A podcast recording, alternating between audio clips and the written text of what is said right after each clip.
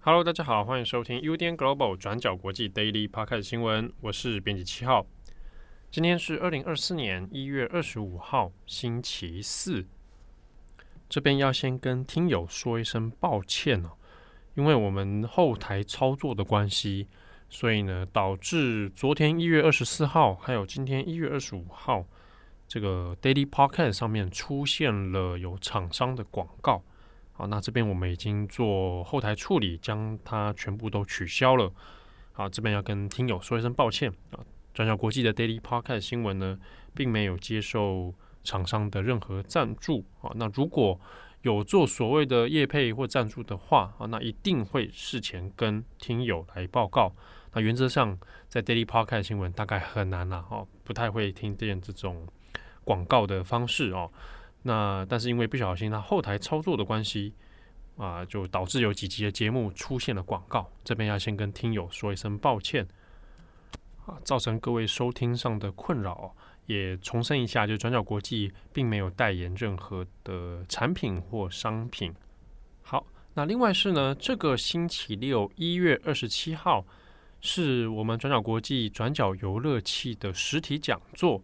那其实，在公开报名的时候，呃，第一天就已经满场了，就是所有座位就卖光了。那也要提醒有报名的听友，当天。一定要准时出席。那我们有很多丰富的内容哦，搞不好那天还讲不完呢。好，那之前因为有可能有一些听友他有报名过，我们也是在限流测店的讲座哦，那有提供饮料。不过这一次要提醒大家，我们这个星期六一月二十七号的活动现场是没有饮料的啊。那所以大家可以的话，提前先吃好晚餐，然后自己有携带一些饮料，那我们在现场跟大家一起见面。好，那今天的 Daily Podcast 新闻主要会先谈一则新闻哦，就是关于乌克兰跟俄罗斯一架运输机坠毁的问题。在星期三一月二十四号的时候，有一架从俄罗斯出发的伊留申七六运输机，啊，那坠毁在俄罗斯跟乌克兰附近的边境地区哦。别尔哥罗德，别尔哥罗德呢，它是位于俄罗斯的境内，那位置上在乌克兰基辅的东北方向，那它是在俄罗斯的城市。好，那这架运输机坠毁之后，那莫斯科官方这边是说，这个机上呢有七十四个人是全部罹难了，其中这七十四人里面有六十五个人。是准备要送到乌克兰的战俘。好，那俄罗斯的官方说法是，这架运输机之所以会坠毁，是因为乌克兰击落了这架飞机。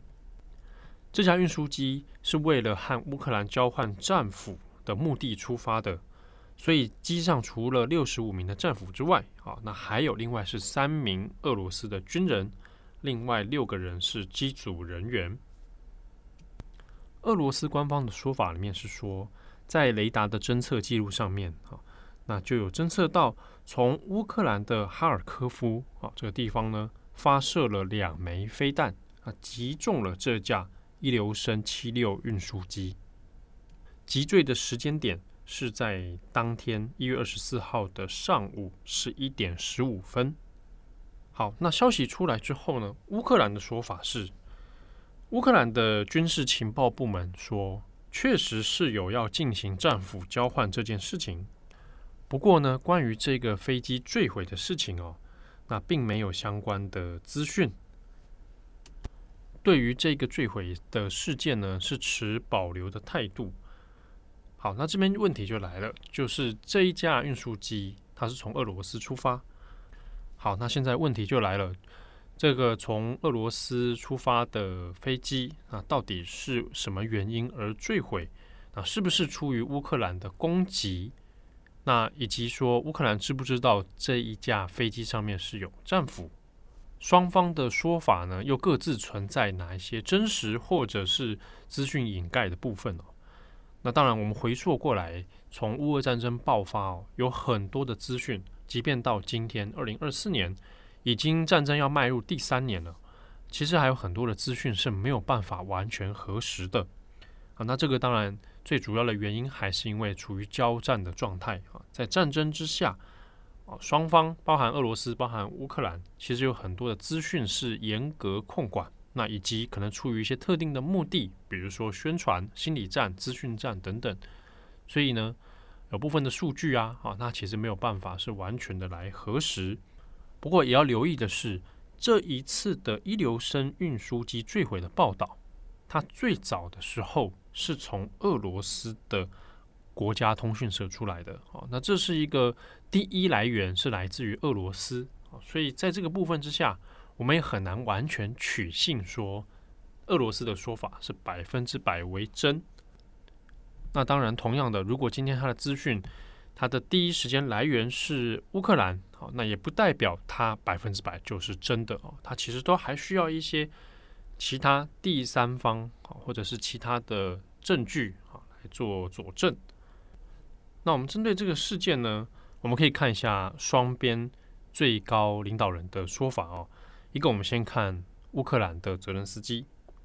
泽伦斯基在知道这件事情之后呢，那就说，啊，他是在这个一月二十四号的晚间呢，就说，考虑到因为这件事情，它坠毁的地点是在俄罗斯的境内，那这部分其实已经超过了乌克兰能够进行调查的范围啊，不太可能跑去。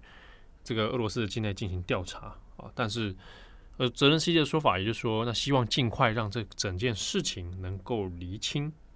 那反过来看俄罗斯这边呢，啊，普丁本人并没有发表评论，那他是透过发言人哦。那发言人的说法是说，对于这个坠机事件不发表任何评论啊，因为没有足够的资讯，所以克里姆林宫这边对于这件事没有什么特别的说法。那这边看起来就比较耐人寻味了。过去克里姆林宫会比较常把矛头会指向乌克兰啊，就会指责说啊，这个就是乌克兰做的哦等等啊。那在这一次上面，不知道是出于什么样原因，可能也真的是资讯上的不足，或者有其他的考量。那克里姆林宫并没有直接的咬定说这个就是乌克兰击坠的。那可能会想说，哎，那这件事情啊，就坠机，那有什么特别的讯息或者脉络很重要吗？那的确，它有一些小细节啊，值得大家来留意。比如说，我们先直觉讲了，如果你站在俄罗斯的立场里面来看这件事的话，你可能会很在意的一点是，到底是不是真的乌克兰做到这件事情？它可以在俄罗斯的境内领空这边。击坠这里出发的飞机，就俄罗斯国家通讯社一开始哦取得的军方说法是说，乌克兰击坠的两个飞弹，两枚飞弹还是爱国者飞弹，那也就是说那是西方盟国提供的武器。好，那现在这个状态之下，它可以击坠你境内的飞机，那这当然就有几个考量点哈，当然一个就是。乌克兰的防空能力已经确实是不同以往。那过去几年当中，从乌俄战争爆发以来，被认为俄罗斯比较掌控空中优势。那是不是到二零二三到二零二四之后，这个优势已经在被削弱？这个想法它并不是空穴来风哦，因为我们倒回到二零二三年的五月，俄罗斯的领空，好，他们自己境内的领空。就有两架战斗机，还有直升机是被击坠的。那这个击坠呢？一开始乌克兰其实是否认，或者说这个事情并不是乌克兰做的。但后来的证明里面发现，击坠这几架飞机的呢，还确实是爱国者飞弹哦。然后基辅官方也承认了这件事情，承认是由乌克兰发动的攻击。所以呢，在军事上面，他就透露出这样的讯息哦。乌克兰现在有办法可以在一定程度上哦，在敌国对方的领空当中去进行精准的打击。那另一件事情呢，我们是来看这个新闻从一开始出来的时候，是透过俄罗斯的国家通讯社。好，那当然这个也并不意外啊。第一时间它是坠毁在俄罗斯的境内，那能够掌握相关资讯的，那也的确就是俄罗斯的官方媒体哦。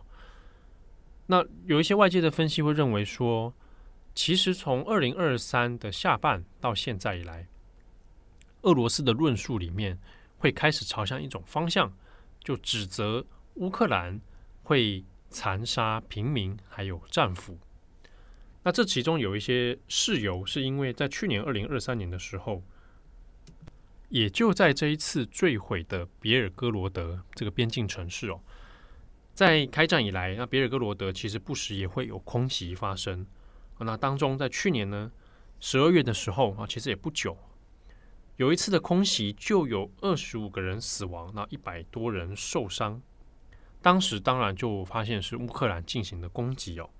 那乌克兰的说法是说，攻击的目标针对的是军事设施。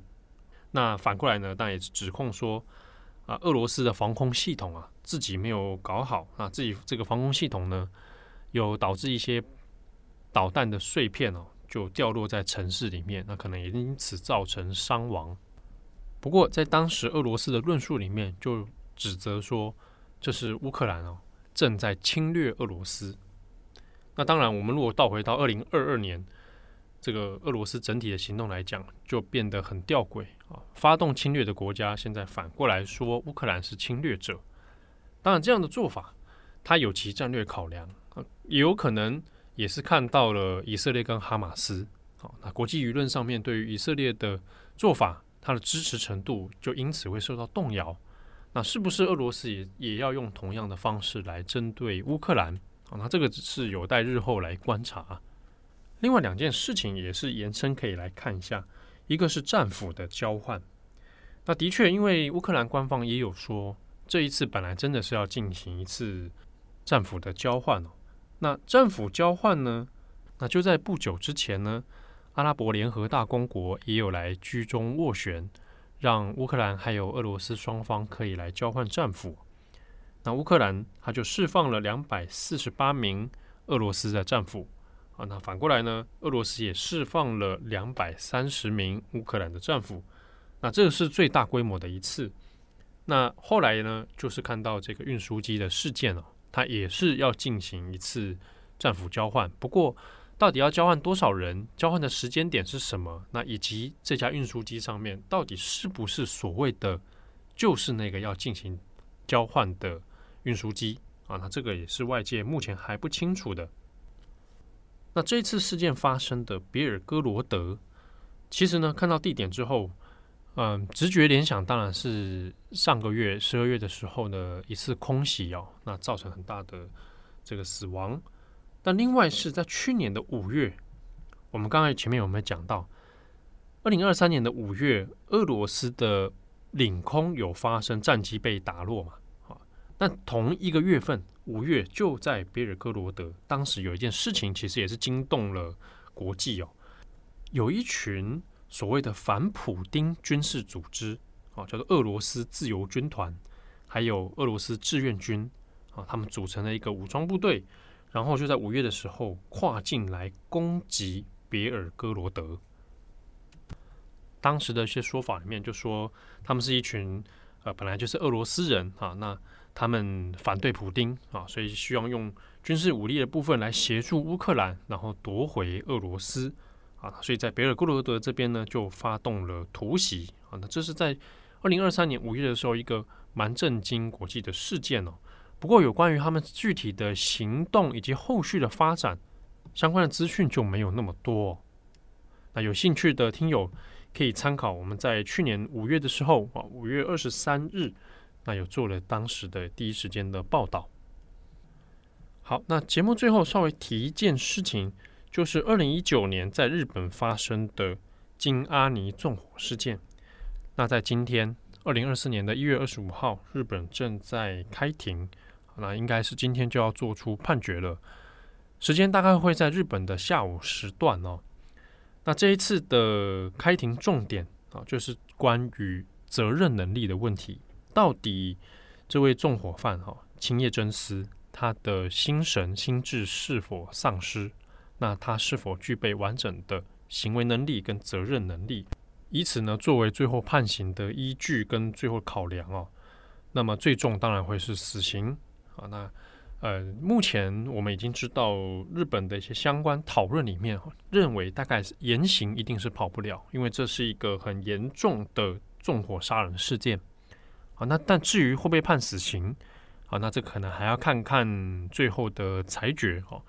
我自己猜测，应该是以日本现在当下这个状态啊，青叶真司的 case 应该是会判处死刑啊。当然，呃，日本并不是判处死刑之后马上就会执行。我们好几年前做过的植松胜，好，植松胜的这个杀人事件呢，他也是判处死刑，不过到目前为止还没有被执行。那值得注意的是呢，金阿尼事件的判决来临，那有关于这个纵火犯青叶真司本人的一些成长背景以及相关的调查，大概这一两周，日本的一些媒体也在做了很多调查的报道哦。那有机会的话，可能再跟听友来分享，因为这当中有些内容，我觉得做得很细致，好去讨论一个人他在变成这样子发动。纵火犯罪之前，他的人生到底发生了什么样的事情？哦，那在日本做这相关调查，其实会做得蛮细致的，以及去爬出非常多的生活材料，或者是心理犯罪等等的讨论。